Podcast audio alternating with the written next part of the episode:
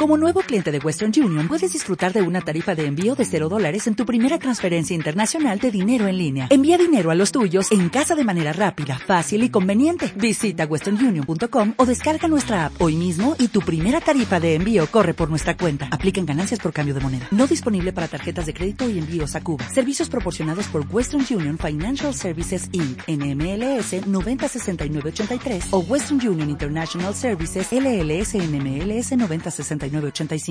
Iniciamos con un nuevo episodio del This Charming Podcast, el espacio donde abordaremos temas de la tecnología, la educación, la ciencia y las humanidades, donde puedes participar en la conversación a través de las redes sociales de This Charming Quark. Los temas que abordaremos en esta ocasión son de las áreas de el espacio, la tecnología y la biología. Y en el remoto caso de que seas de ese pequeño porcentaje que abandona el podcast sin escuchar el episodio completo, no te vayas sin el breve resumen de las notas, pues en este episodio hablaremos de cuál es el ciclo de las manchas solares del Sol e, nuestra estrella y la predicción de los próximos años y cómo esto pudiera o no afectar en tu vida. También hablaremos sobre los descubrimientos acerca de las capacidades cognitivas de las aves,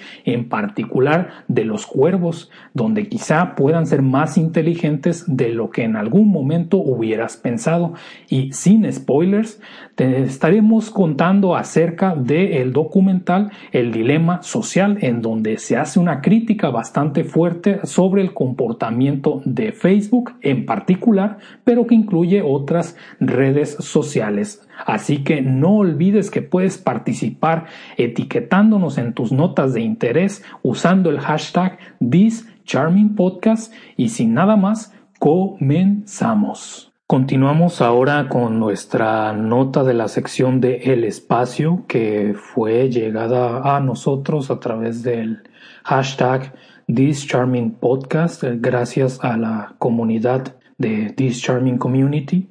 en donde pues básicamente los titulares empiezan a tratar el tema de que un pronóstico solar eh, son en realidad buenas noticias para nuestra civilización tal y como la conocemos. Pues resulta que unas personas que bueno son expertos en clima, pero bueno, no en cualquier tipo de clima, sino el clima espacial, pues básicamente consideran que el Sol ha entrado a un nuevo ciclo de manchas solares. Estas manchas que, bueno, se, generan en la superficie del Sol, que en realidad pues no es que se puedan observar a simple vista y mucho menos eh, de manera directa desde el planeta Tierra, sino que se requiere instrumentación científica apropiada para realizar este tipo de observaciones y entre sus predicciones pues en realidad esperan que digamos el nuevo ciclo solar de estas manchas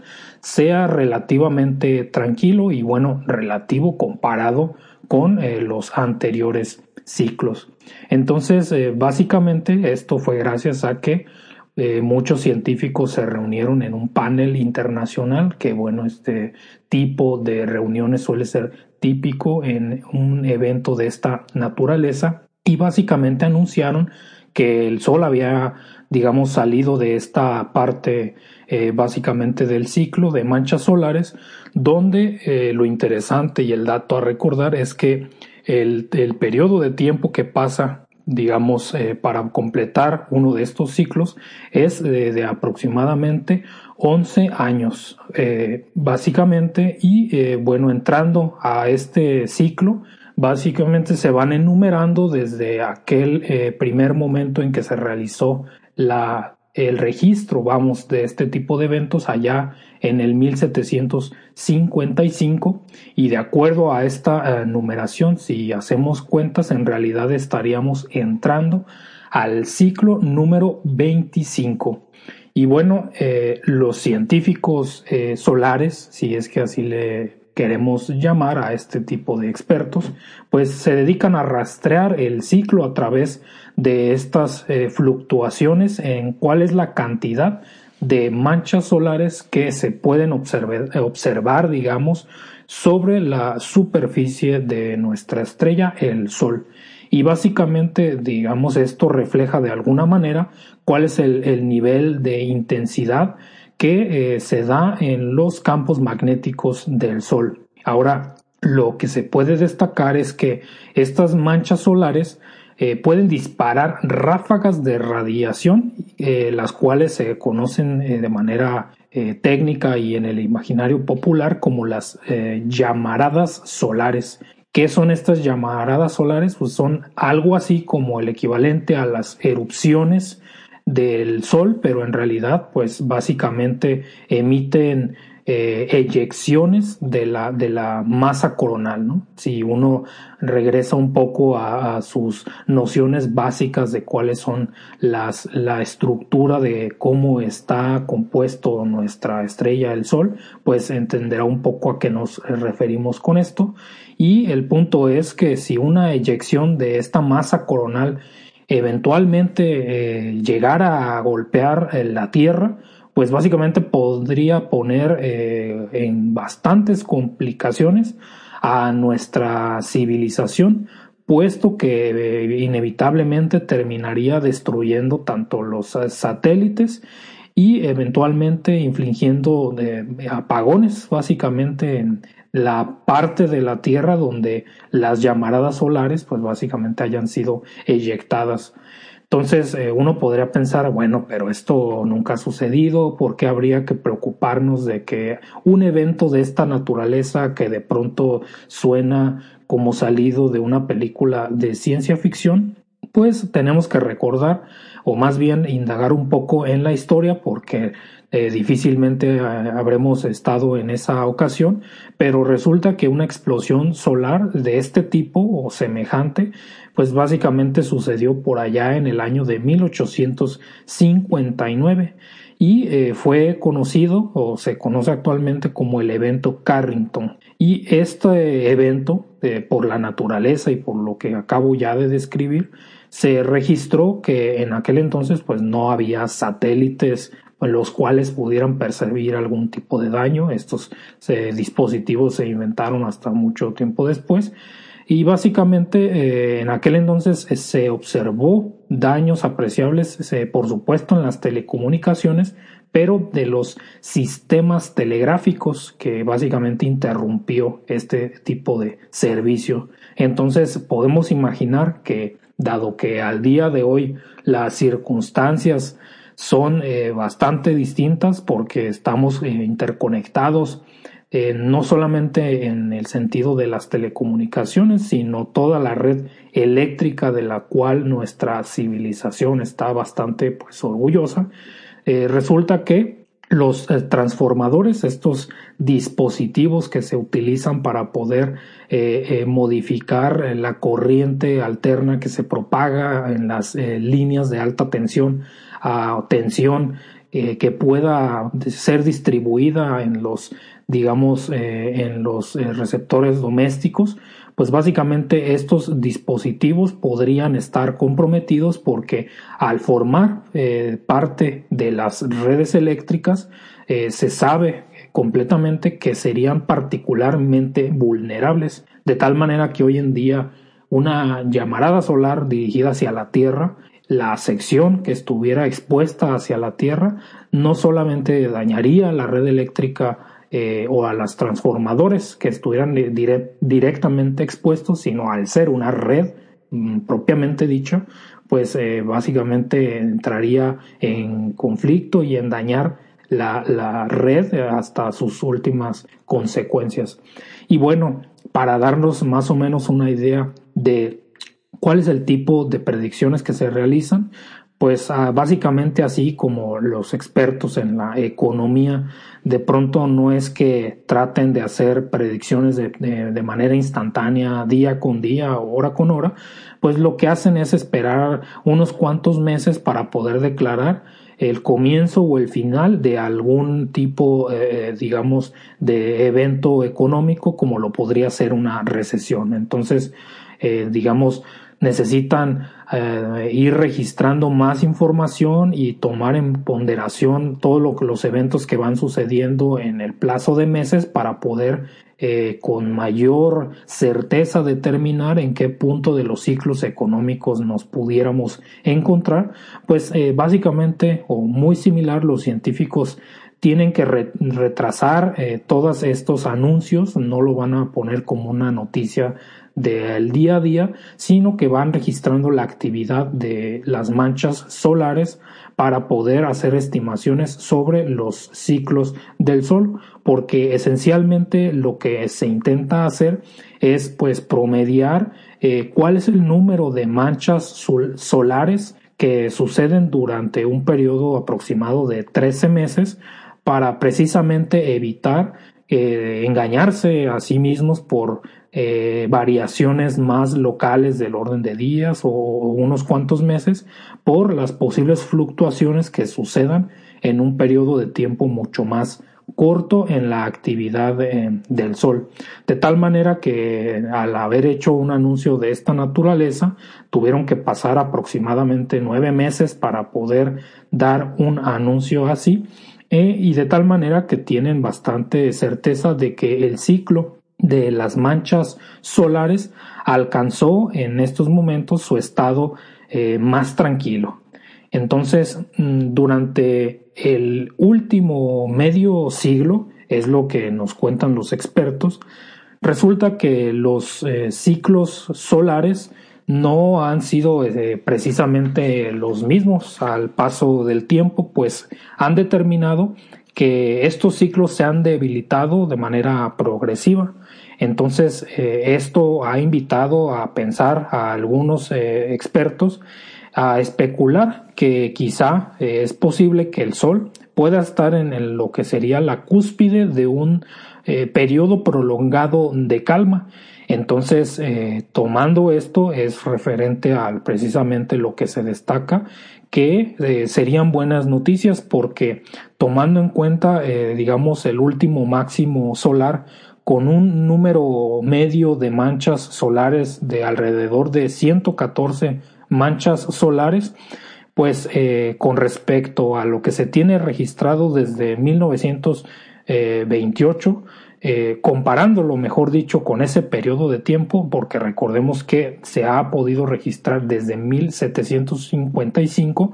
pues eh, comparado con este periodo fue el más débil y en realidad, ahora sí, con respecto a todos los registros que se tiene, el último máximo solar habría sido el cuarto más débil de todos ellos. Entonces, eh, durante este panel de expertos, se tiene esta eh, predicción esperada de que la actividad eh, solar durante este ciclo solar en realidad esté muy por debajo del promedio, pues eh, digamos de acuerdo a los modelos que pueden manejar,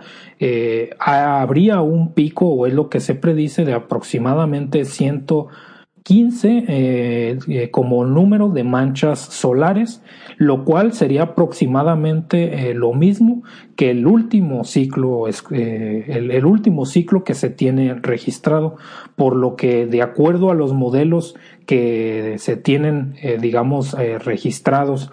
y de acuerdo a los modelos que trabajan estos expertos, se prevé que el máximo solar siguiente ocurra aproximadamente en julio del año 2025. Por lo tanto, eh, tomando en cuenta todo lo anterior, estaríamos básicamente con una mayor seguridad de que un evento como el que describimos no, no suceda en realidad, puesto que si todo lo anterior eh, es cierto, el ciclo número 25 sería casi idéntico al ciclo solar número 24, ¿no? Eso es lo que significa. Entonces, los pronósticos de los científicos,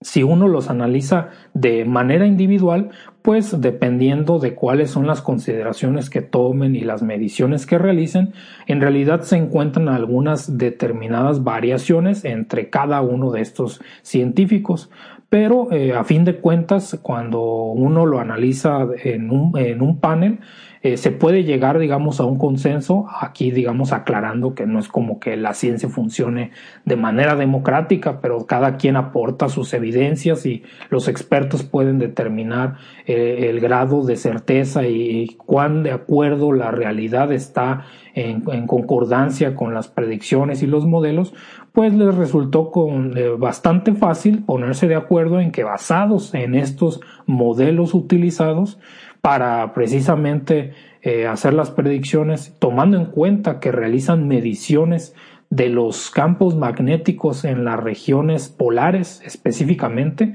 las regiones polares del Sol, eh, basado en esa información pueden inferir qué es lo que sucederá durante los próximos años y es esencialmente el trabajo de los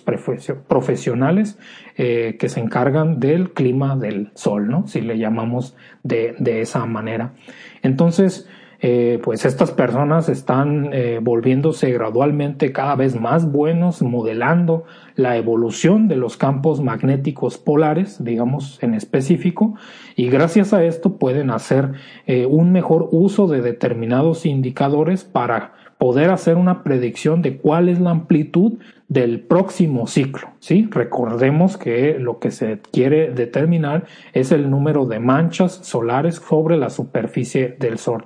Y bueno, gracias a esto, eh, que siendo una de las principales características que se analizaron, digamos, por tener particular interés el pico de estos ciclos, pues se pudo llegar a un consenso de que a pesar de las variaciones de modelo a modelo tenían bastante seguridad en eh, la máxima eh, amplitud del próximo ciclo solar. Pues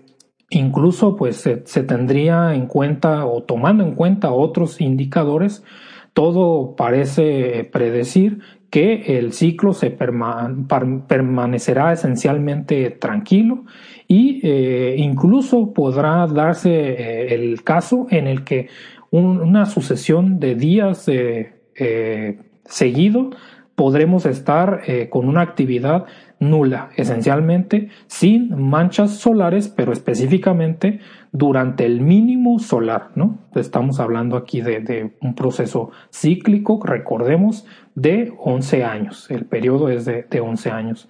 Entonces, aquí lo, lo interesante es que, pues, las predicciones, como podemos imaginar, pudieran llegar a fallar porque se tiene que monitorear si efectivamente las predicciones coinciden con las mediciones de tal manera que si en los próximos meses del ciclo,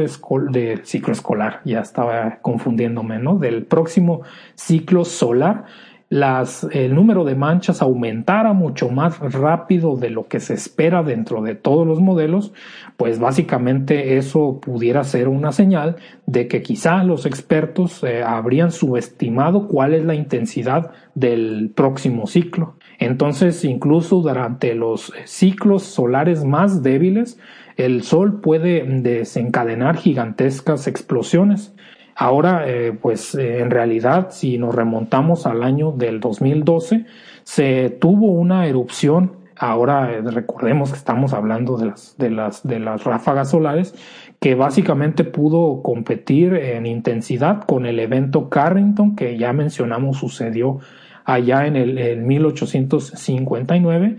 y eh, pues básicamente la diferencia fue que a pesar de que sucedió esta erupción, afortunadamente no estaba dirigida hacia nuestro planeta Tierra, ¿no? Eso fue la, la principal diferencia. Aún así, eh, un sol más tranquilo, como se predice, aumenta las probabilidades pero no lo podemos asegurar completamente, claro está, de que nuestro planeta no será golpeado por ningún cataclismo solar durante los próximos 11 años. Y esencialmente esos son, eh, como no pudiera ser de otra manera, pues bastantes buenas noticias, de tal manera que tendremos que estar al pendiente de los reportes sucesivos de los eh, profesionales que monitorean, hacen el monitoreo de la actividad solar, porque seguramente se estará reportando con determinada frecuencia si eh, la actividad solar corresponde con lo que predicen los modelos. De tal manera que, pues básicamente, eh, aquellas películas de ciencia ficción que sugieran o inviten a pensar que de pronto no conociéramos eh, con determinada precisión cómo es eh, el comportamiento dinámico del Sol, pues eso no es necesariamente cierto porque hay muchas películas que sin duda alguna manejan este, este tipo de, temáticas. Incluso hay películas, quizá la hayas visto como la titulada 2012, donde precisamente sugería que había algún tipo de actividad solar anormal. En este caso, eh, recuerdo que específicamente sugería la posibilidad de que los neutrinos que emite el Sol de manera ordinaria comenzaran a interactuar eh, con el núcleo de la Tierra y inevitablemente eh, terminando a, modificando el clima terrestre, pero si recordamos nuestros conocimientos básicos sobre el modelo estándar, pues precisamente los neutrinos no se conocen por eh, precisamente interactuar con la materia ordinaria en bastante intensidad, sino que al únicamente poder interactuar de manera débil, eh, pueden atravesar una gran, una inmensa cantidad de neutrinos a través de la Tierra y ni siquiera se terminan de inmutar, lo cual hace incluso particularmente difícil la detección de estas partículas. Entonces, pues una película que maneje esta temática no es necesariamente precisa en ese sentido, pero ciertamente en el 2012 hubo un evento solar de esta naturaleza y eh, pudiera entrar dentro de la categoría de una coincidencia, porque pues eh, no pudiera ser interpretado de otra forma, pero eh, sin duda alguna no podemos darnos de brazos cruzados porque nuestro Sol al, comparar, al compararlo con la evolución de otras estrellas, pues se tiene con determinada certeza una predicción de cuál es el tiempo estimado para nuestra estrella para que pueda seguir eh, funcionando y emitiendo la energía que tanto necesitamos en la Tierra que de otra manera no podríamos eh, haber surgido como eh, vida y como civilización, pues sí hay películas que manejan ese futuro todavía mucho más lejano, que en realidad eh, debo admitir es una de mis películas eh, favoritas, no necesariamente de esta temática en particular, sino en general de ciencia ficción y que si no la has visto te la recomiendo ampliamente y es la película de Solaris, en donde sin intentar hacer ningún tipo de spoiler, simplemente la temática es eh, qué es lo que tendría que hacer la humanidad en un futuro en el cual nuestro Sol esté a punto de, pues básicamente, eh, morir y completar su ciclo de vida y qué es lo que una civilización humana más avanzada pudiera intentar hacer para poder continuar con la vida aquí en la Tierra. Entonces, digamos, esto es lo que podemos comentar sobre eh, la nota relacionada a los temas del espacio. En nuestra sección de biología del This Charming Podcast tuvimos eh, la fortuna de que la comunidad respondió sugiriendo una nota bastante interesante a través de eh, interactuar con el hashtag This Podcast, en donde básicamente los medios de comunicación empezaron a distribuir notas acerca de un descubrimiento que se tituló eh, que básicamente descubren la estructura cerebral que hace a las aves superinteligentes. O bueno, esa es una mm, posible traducción, porque, bueno, esencialmente, ¿a qué se refieren con, esto, no? Porque, como, como que superinteligentes, ¿no? Es lo que nos podríamos preguntar. Pues en realidad lo que estudian son las estructuras cerebrales, ¿no? Y el descubrimiento está relacionado a una estructura cerebral en particular que pues potencialmente es la explicación de por qué algunas aves tienen eh, capacidades que se pueden denominar como de superinteligencia. En particular, eh, la nota principal es el estudio de cuervos, pero no es el único tipo de ave que ha sido estudiado en, en otros momentos. Sin embargo, se hace referencia a las habilidades de estas aves que van más allá de lo que se pudiera en un momento dado esperar, pues entre otras cosas tienen la capacidad de señalar cosas, obviamente pues eh, con sus limitaciones anatómicas, eh, pero logran, logran hacerlo. También eh, se ha identificado que son capaces de pedirle agua a las personas ¿no? que se puedan encontrar, no sé, en la calle cuando estén volando o aterrizando por ahí. Y también son capaces de poder reconocer rostros, en este caso, a pesar y eso es lo interesante de haberlos visto de una sola vez, digamos, y encontrarse de nuevo con estas personas después de muchos años. Algo que genuinamente de pronto puede resultar incluso difícil para los seres humanos. Y bueno, en otro tipo de aves que también han sido estudiados en algún momento son los loros y sobre esto los, las personas que se encargan de estudiar a estas aves, pues básicamente eh, argumentan que, que estas tienen una inteligencia superior a otros animales, en particular a la de los chimpancés, que incluso son capaces de razonar mejor que, que estos mamíferos, pero pues también es comparable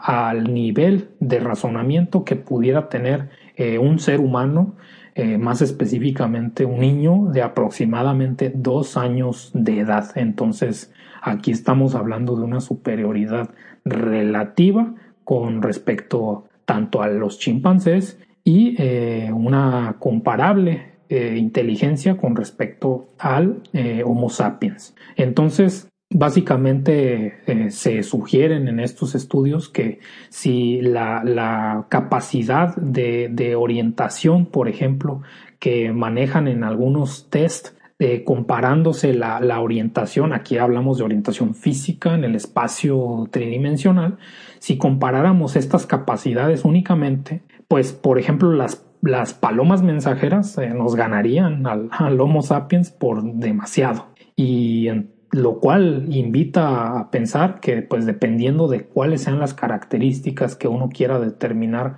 eh, como asociadas o relacionadas a la inteligencia, pues podemos, eh, como pudiéramos eh, incluso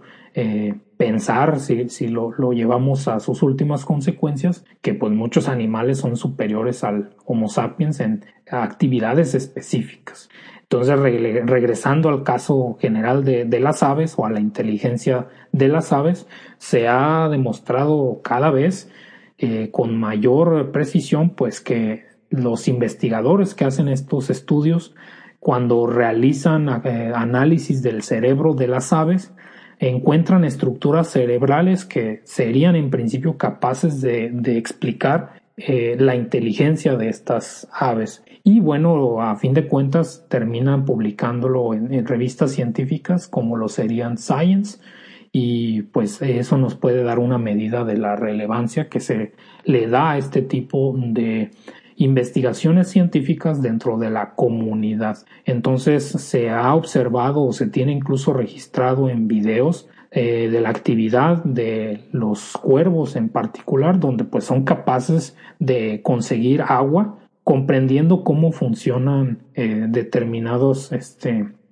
pues determinadas eh, estructuras, ¿no? Entonces, usando una técnica de imágenes de alta resolución, en particular existe una técnica que se conoce como imágenes de luz polarizada 3D, donde aquí pues vale la pena destacar o recordar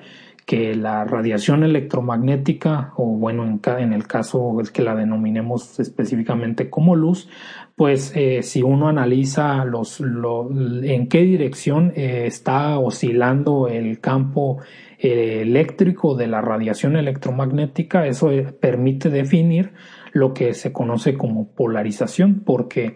dadas las características de este tipo de radiación puede tener al menos dos eh, tipos de direcciones en las cuales oscilar que sean independientes y solamente dos, eso es importante en destacarlo, de tal manera que uno puede tener, por ejemplo, eh, una oscilación del campo eléctrico en, una, en un plano, por ejemplo, el horizontal, si lo queremos pensar así, y la otra pudiera estar oscilando en el plano vertical, de tal manera que eh, pudiéramos hablar de polarización horizontal o vertical, ¿sí? Pero a fin de cuentas lineal, porque la otra posibilidad es o otra de las posibilidades es que en realidad exista no solamente una oscilación, sino un desfasamiento de una de las oscilaciones con respecto a la otra. Entonces, donde tenga una determinada eh, distancia, una separación de fases, eh, a pesar de tener de manera independiente polarizaciones lineal, de manera efectiva es lo que se puede denominar como polarización circular, de tal manera que si uno analiza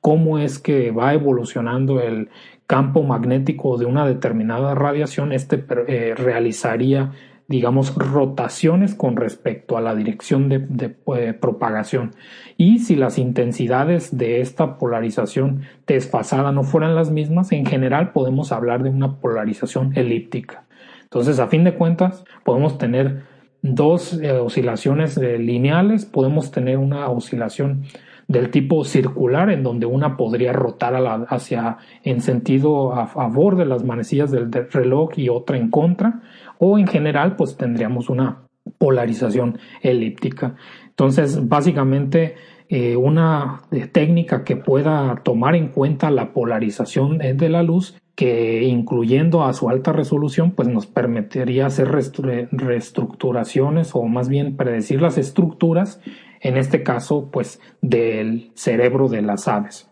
Y es básicamente la técnica que ha utilizado los neuroanatomistas, pues como su nombre sugiere, ¿no? Los, las personas que estudian la anatomía neuronal, en este caso en particular de las aves, pues básicamente fueron capaces de examinar cortes microscópicos de palomas mensajeras, por ejemplo. Entonces, eh, quizá no, no tengas una visión o una, imagen necesariamente precisa de cómo esto pudiera ser, pero sin intentar ser necesariamente gráfico, uno no estudia con este tipo de técnicas pues el cerebro como un todo, sino que se tienen que hacer pues secciones o segmentar y ya estos planos son los que se pueden estudiar pues a nivel microscópico y digamos las notas es lo que sugiere es el uso de este tipo de técnicas porque a pesar de que estrictamente hablando las aves carecen de lo que denominamos una corteza cerebral, como si lo tendríamos eh, los seres humanos, los Homo sapiens, pues tienen una estructura que se, que se conoce como palio. Y esta estructura palio, pues en realidad eh, se considera que es algo así análogo, si no es que pudiera ser homólogo a la corteza cerebral. Pues, ¿en qué sentido? Bueno, resulta que gracias a estas imágenes de alta resolución fue posible identificar uh, incluso los, los, los, lo que pudiéramos denominar circuitos de esta región de, de su estructura cerebral que se conoce como palio,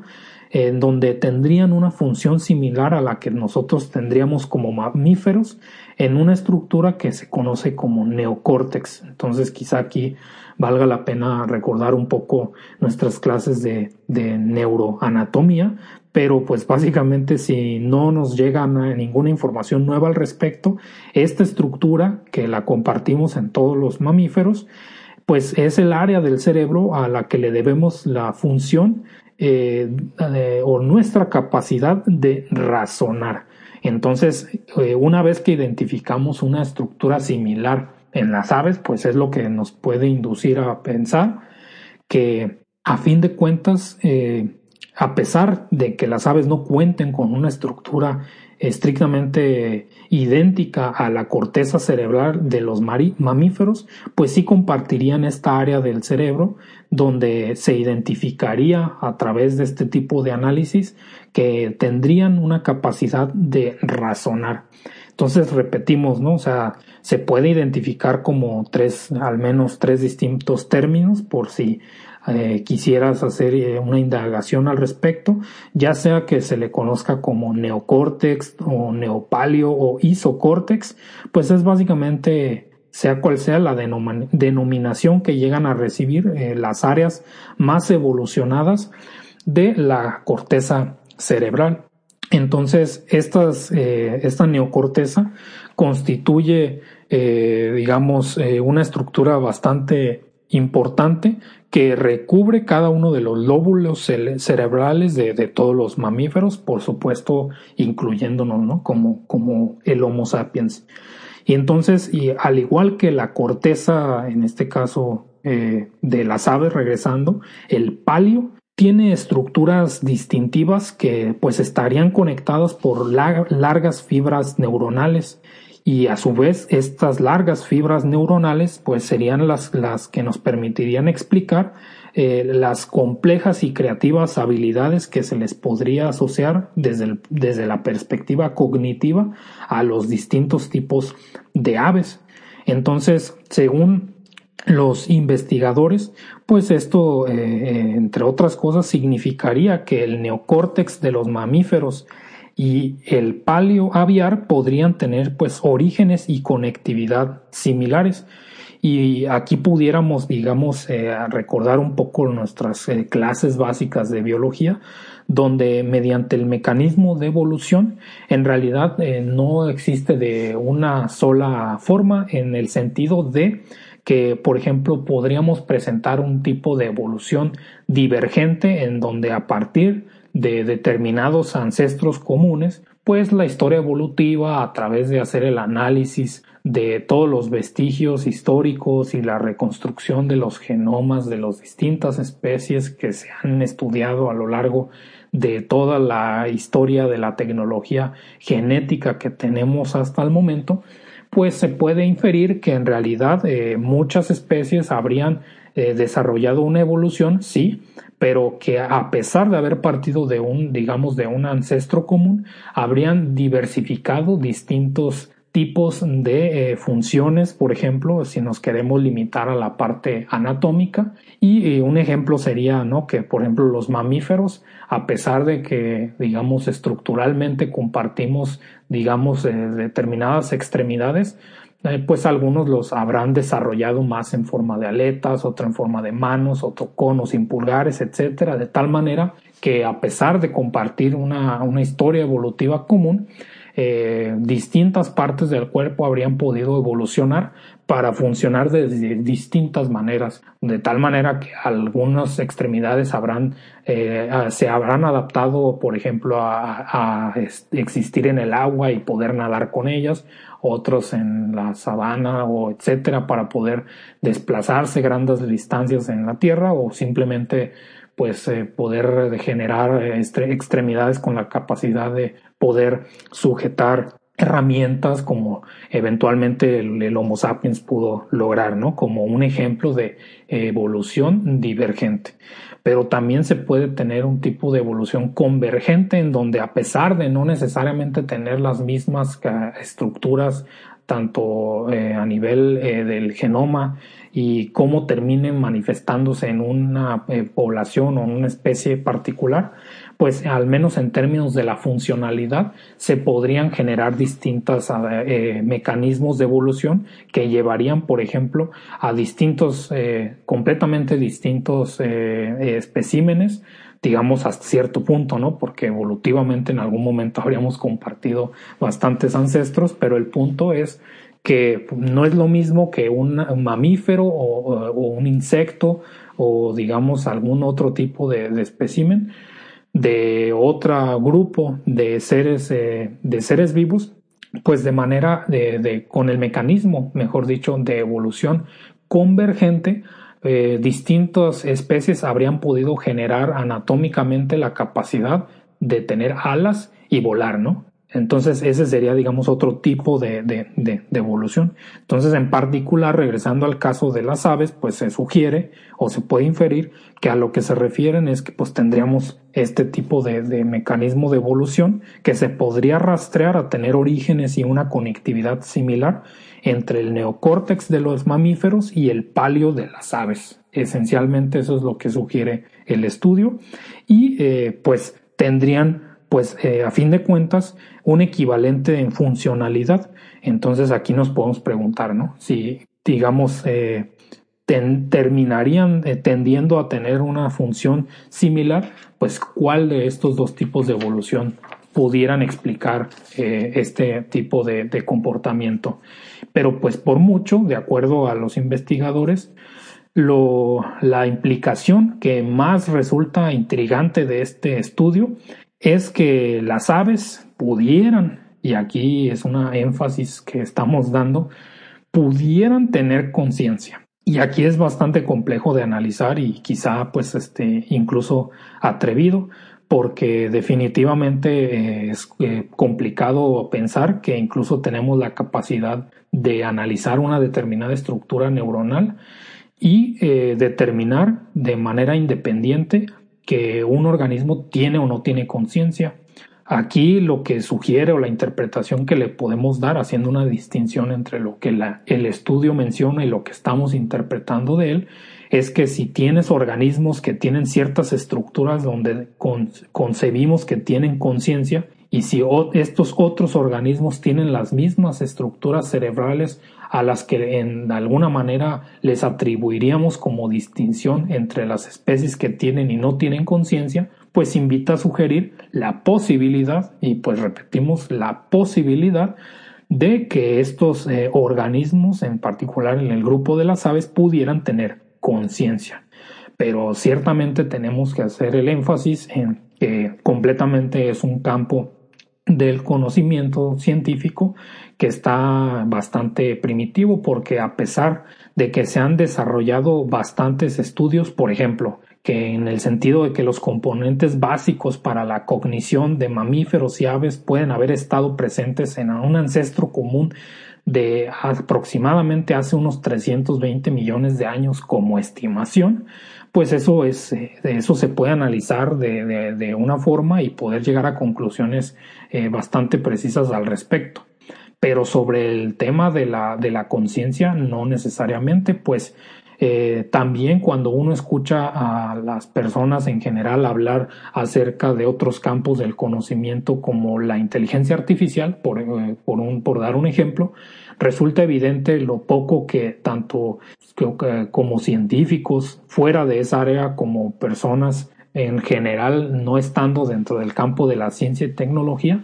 pues no hay una clara noción, por lo menos, de que por una parte existe la conciencia y por otra la inteligencia en el sentido de que cada vez hay más evidencia de que podremos ser capaces en algún momento de generar una inteligencia artificial de un determinado tipo que todavía aunque esté en desarrollo, no, no podemos decir que estamos todavía en ese punto de la historia.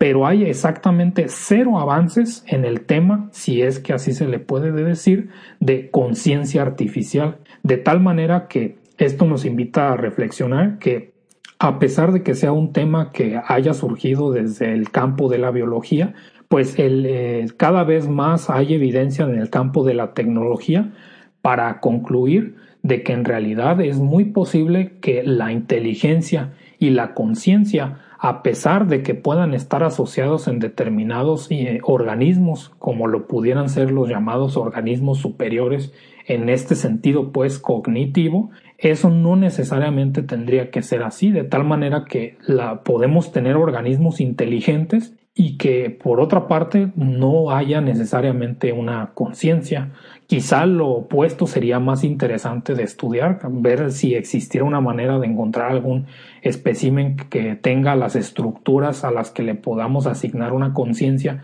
pero que carezca de determinada inteligencia comparable a determinados organismos, pero pues en general ahora limitándonos nuevamente a la parte de, de el campo de la inteligencia artificial,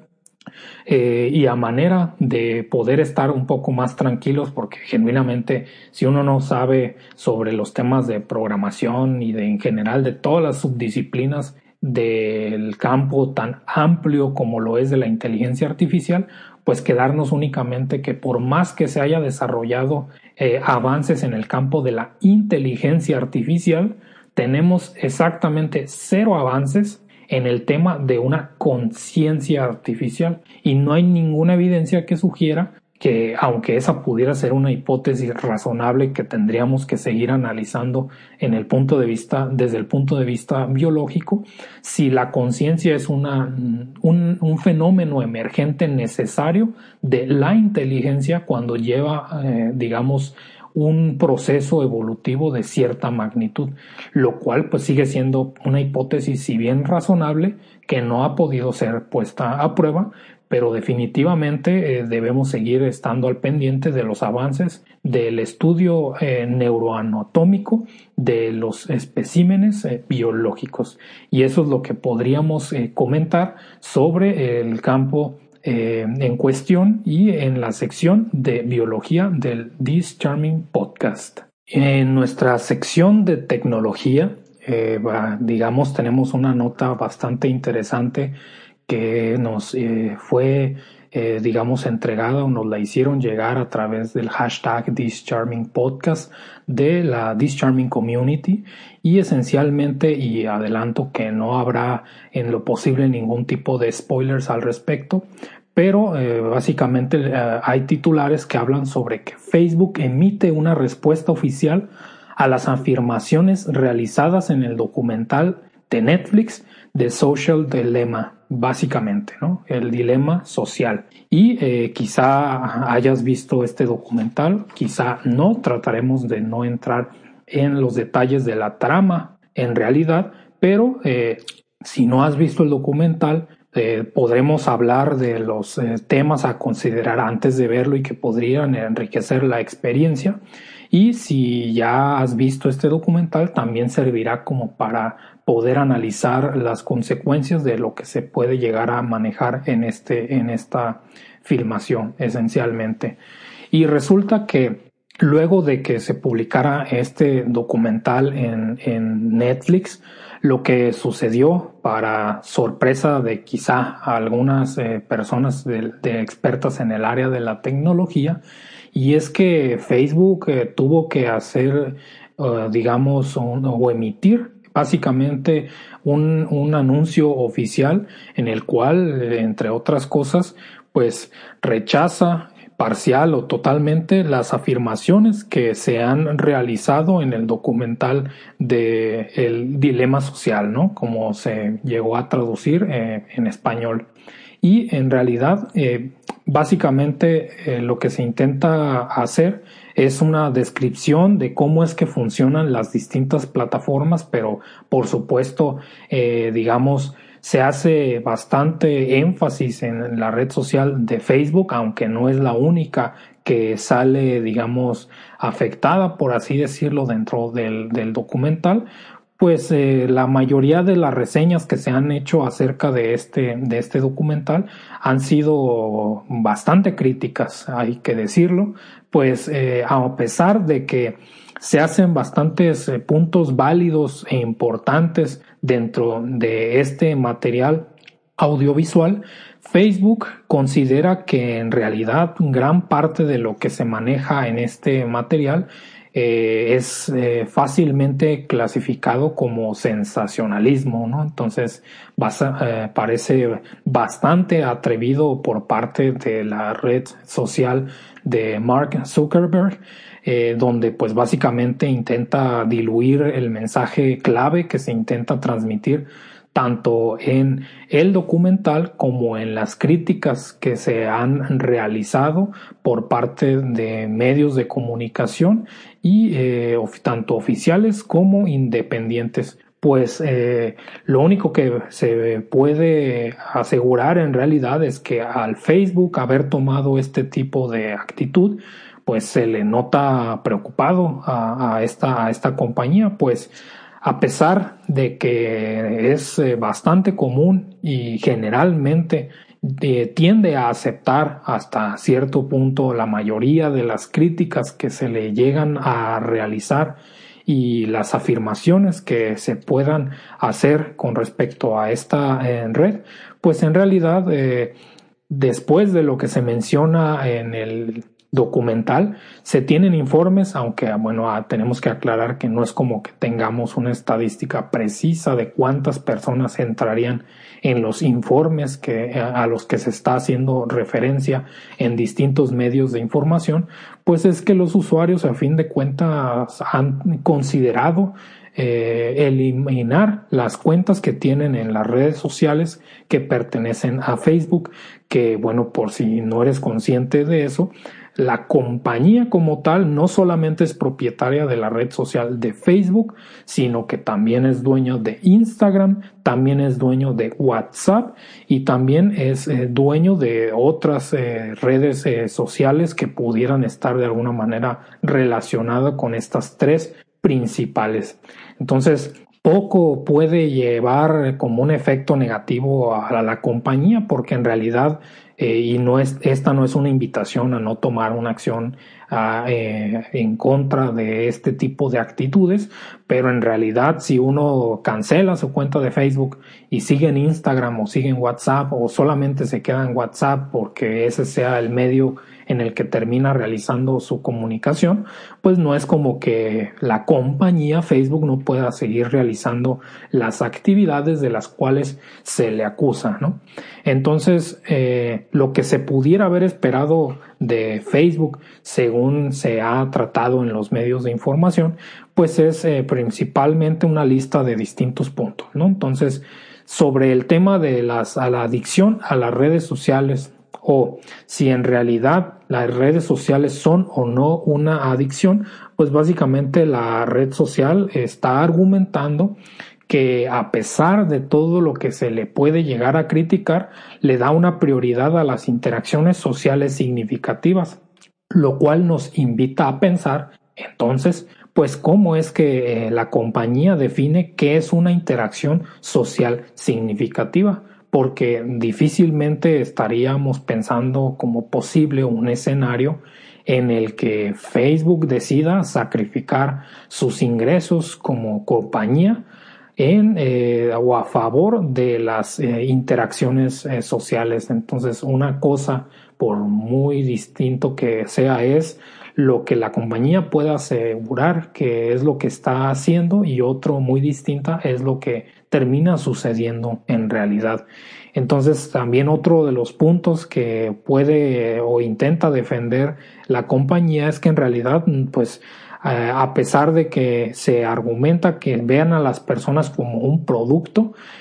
argumentan que no venden la información a nadie, ¿no? Entonces, eh, básicamente lo que están diciendo es, o es lo que se puede interpretar, que si creen que nosotros pues, estamos ofreciendo algo así como una base de datos de personas donde aparezca el nombre, ubicación, eh, gustos, preferencias, contactos, eh, y todo el tipo de historial que por lo menos superficialmente somos conscientes en el mejor de los casos, porque en el peor ni siquiera somos conscientes de eso, que la compañía pues tiene registro de nosotros, ellos están argumentando que esa información no está a la venta. Ellos no están diciendo en ningún momento que no cuenten con esa información o que no se beneficien económicamente de tener esa información. Por lo cual aquí pues en realidad punto para los asesores de Mark Zuckerberg o las personas responsables de hacer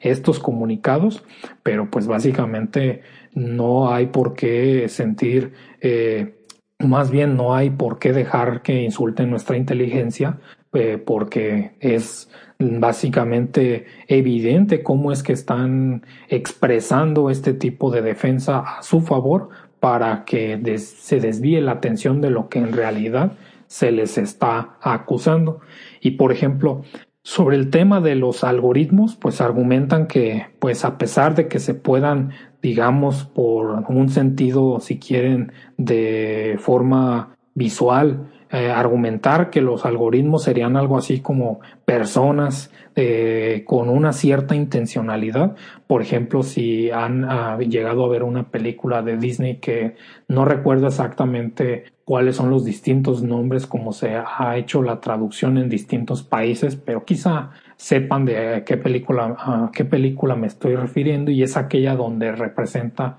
a las emociones como la ira, la alegría y eh, la tristeza como si fueran eh, básicamente personajes dentro de un individuo, pues más o menos así dice que si uno termina viendo a los algoritmos como si fueran manifestaciones de distintas características, pues en realidad que eso sirve muy bien para hacer ilustraciones que vendan documentales, pero que pues la realidad es mucho menos entretenida, ¿no? Ahora, afirmar que efectivamente es menos entretenido tener la terminal de una pantalla en donde uno pueda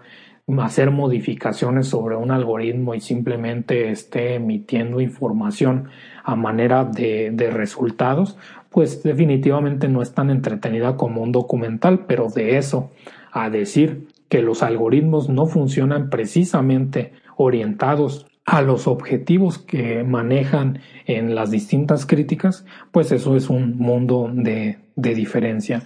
Y por ejemplo, otro de los temas que también son criticables hacia la compañía es precisamente el uso de los datos. Y eh, sobre este tema en particular, pues a pesar de que se sugiera que hacen un mal uso, lo que se termina eh, o lo que termina la compañía usando como defensa es que ellos tienen políticas donde claramente prohíben que las empresas les envíen a Facebook, digamos, datos confidenciales sobre las personas. Entonces ahí ni siquiera, ahí ni siquiera están defendiéndose en realidad, porque lo que significa es ok, si tú como compañía quieres hacer uso de nuestros servicios y quieres llegar a un tipo específico de personas, no estamos dispuestos a que tú nos compartas tus bases de datos y nosotros hagamos nuestra magia para poder realizar las actividades de las cuales eh, tenemos beneficios económicos porque pues eso está en contra de nuestras políticas.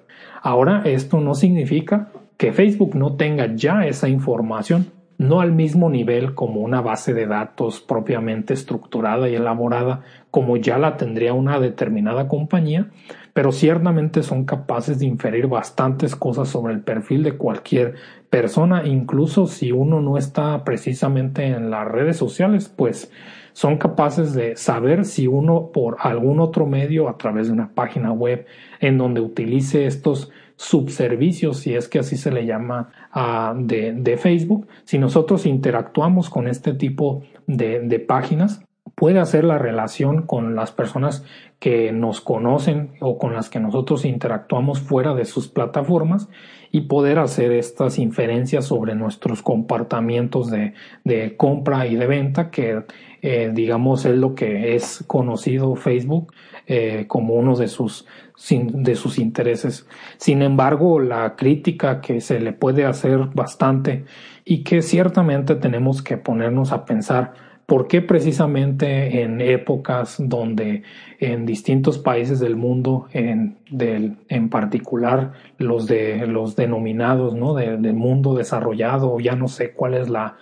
el, eufemismo que se le quiere dar para distinguir a unos países con respecto a los otros, pues básicamente tomando en cuenta que se tiene una situación en donde habrá o ha habido o están en suceso distintos procesos democráticos, la crítica resulta ser aquella de cómo es que se polariza a las personas a través de la red social, porque pues la, la, compañía argumenta y se defiende que pues la inmensa mayoría del contenido que la gente ve en Facebook pues no es en un sentido estricto eh, o por definición del tipo polarizador ni político eso es lo que, que argumenta, ¿no? Pero en la realidad basta para estar unos cuantos minutos en la plataforma para darnos cuenta que incluso a las personas que no les pueda interesar la política en lo absoluto, pues terminan bombardeados por este tipo de, información, donde incluso ah, se quiera o no, ya sea a través de, de una imagen o a través de solo la lectura de titulares que por sí solos suelen diseñarse de la manera más eh, en donde la mayor eh, probabilidad de que una persona le dé clic y continúe visitando el sitio en donde se publicó, pues eh, mm, digamos Facebook puede lavarse las manos diciendo, ¿sabes qué? Nosotros no diseñamos ningún tipo de contenido, nada más permitimos que el contenido se distribuya y tampoco no intencionalmente le mostramos más las publicaciones del tipo polarizador a las personas, sino que eh, simplemente bajo un mecanismo posiblemente eh, haciendo una analogía al proceso o al mecanismo de evolución, no tanto en un sentido biológico, sino aplicado a cómo eh, el contenido de redes sociales se puede terminar propagando, pues básicamente sin que explícitamente se especifique en una línea de código propáguese más aquel contenido que sea más polarizador. El algoritmo ni siquiera tiene que ser consciente de si un contenido se clasifica como político, verdadero o, de algún tipo de peligro para las personas, sino que muchas veces simplemente toman en cuenta si se interactúa con las publicaciones, si se comparte o incluso para las personas que creen que pues están en esa red social pero nunca dan clics y nunca comparten pues eh, las malas noticias que también pueden tomar en consideración cuánto tiempo observas un determinado eh, una determinada publicación. Y no me refiero a que determinen si tus ojos están viendo la pantalla y etcétera, no, simplemente si estás haciendo, eh, deslizándote en realidad sobre las distintas publicaciones de, en particular, por ejemplo, en la, en la app móvil o ya sea en la versión web, pues hay manera de saber si tú estabas deslizándote, deslizándote y solicitando más contenido y específicamente te detuviste en un punto pues sabes si te detuviste y qué contenido está siendo mostrado en aquel lugar en donde te detuviste. Y si aparte diste clic, pues eso ya es un punto a favor de ese post y tomará eso en consideración para mostrarle el contenido a más o menos personas. Y bueno, esencialmente eh, eso es como lo que se puede eh, mencionar porque también eh, tratan de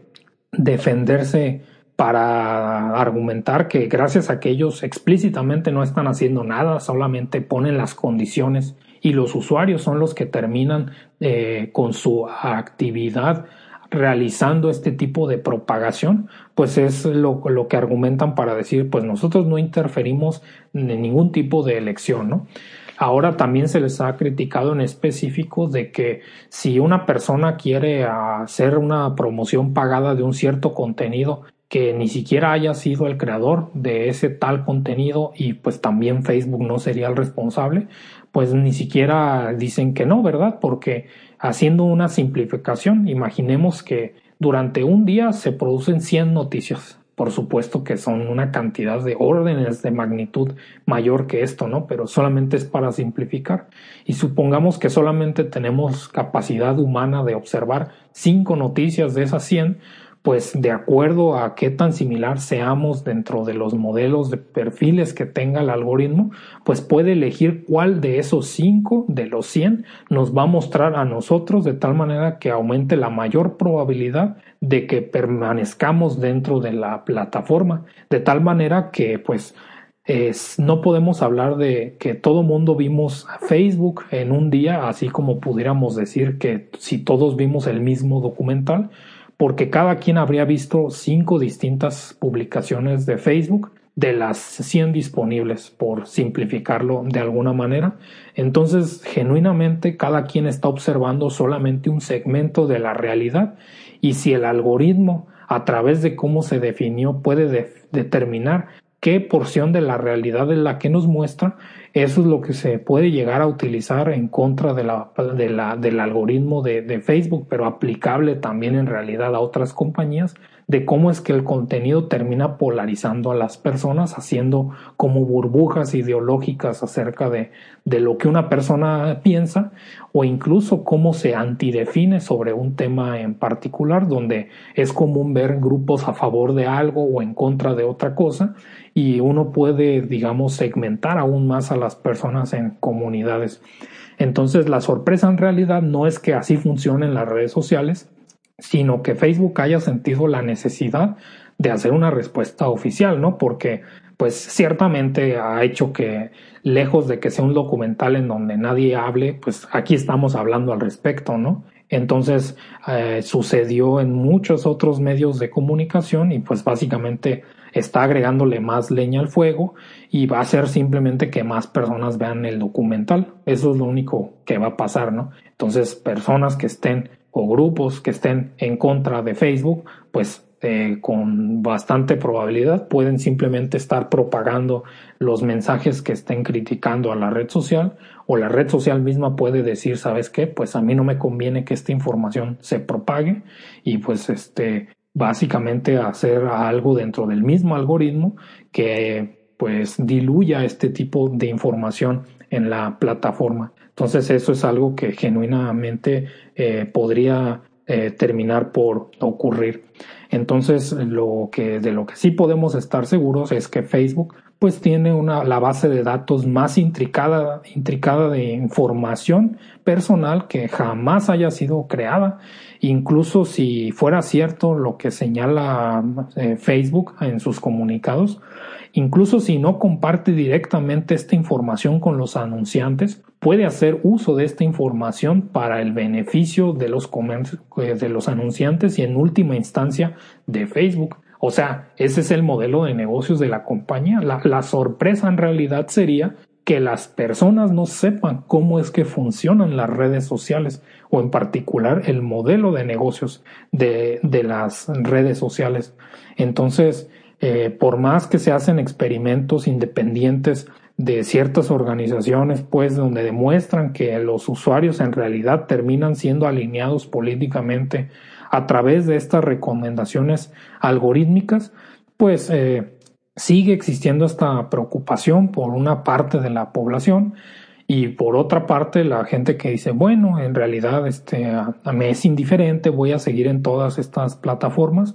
y bueno, uno termina no siendo consciente del tipo de desinformación que se puede propagar eh, de manera colateral, pues, en esta plataforma, que terminen multiplicando eh, ideologías, que terminen inclinando y radicalizando a los votantes de todo el mundo, ¿no? Eso es una gran preocupación. Y básicamente, en resumen, Facebook se defiende diciendo, pues es verdad lo que dices, pero pues hacemos esto y esto y esto, ¿no? O sea, como diciendo sí, pero no. Entonces, en realidad, eh, esta defensa pues termina no siendo satisfactoria y es ya responsabilidad eh, de, cada quien no necesariamente pues eh, quedarse o salirse de la plataforma sino pues organizarse y poder que a través de las organizaciones que sí pueden hacer algo al respecto como los gobiernos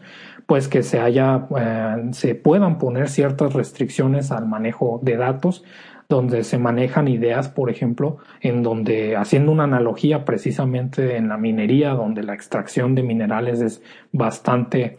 eh, atractiva desde el punto de vista económico, pues la minería de datos tendría que tener impuestos de alguna manera que pudieran ser por lo menos proporcionales al volumen de datos que terminan siendo almacenados para su posterior análisis. Eh, cómo se puede implementar o los detalles particulares de estas restricciones, pues sería cuestión de, continuar con el análisis, pero ciertamente pues no hacer algo al respecto termina afectándonos tanto en el eh, corto y el, y el largo plazo y este, también no olvidemos que mismo Netflix es, Netflix es una plataforma que utiliza algoritmos de esta naturaleza, ¿no? Entonces no es casualidad tampoco de que de todo el repertorio de documentales, precisamente terminemos observando uno en este periodo de, del tiempo, o sea, no, tampoco no podemos ignorar eh, esta, esta realidad.